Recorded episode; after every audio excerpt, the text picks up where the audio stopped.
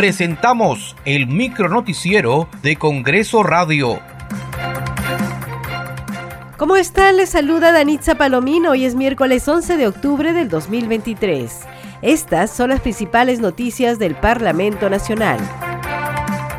La Comisión Permanente del Congreso se reunirá hoy desde las 9 de la mañana con el fin de consultar si otorga a la Subcomisión de Acusaciones Constitucionales un plazo de 15 días hábiles para investigar y presentar informe final respecto a las denuncias constitucionales presentadas contra Francisco Sagasti y la congresista Digna Calle.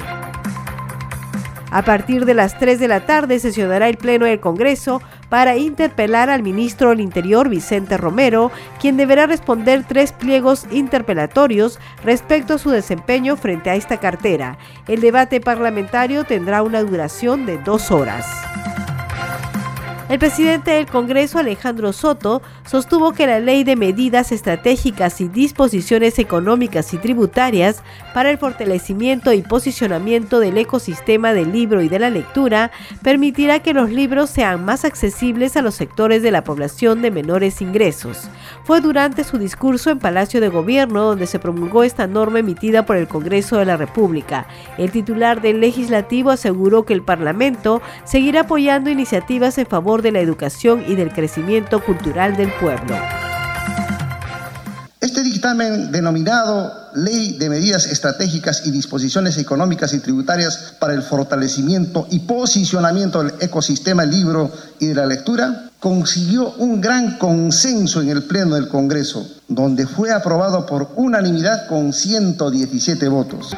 Estamos contribuyendo entonces al fomento y la creación de obras literarias e intelectuales para que los libros sean más accesibles a los sectores de la población de menores ingresos la Comisión de Educación, Juventud y Deporte aprobó por mayoría el dictamen que recomienda insistir en la autógrafa de la ley que autoriza el nombramiento excepcional de docentes contratados en centros de educación técnico-productiva CETPRO el Ministerio de Educación, en un plazo no mayor de 180 días calendario, contados a partir de entrada en vigencia de la presente ley, actualiza el catálogo nacional de la oferta formativa de la educación superior tecnológica y técnico-productiva, elabora los demás instrumentos de gestión y aprueba la normativa adicional.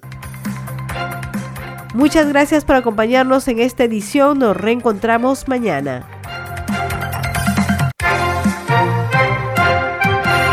Hasta aquí el micro noticiero de Congreso Radio, una producción de la Oficina de Comunicaciones del Congreso de la República.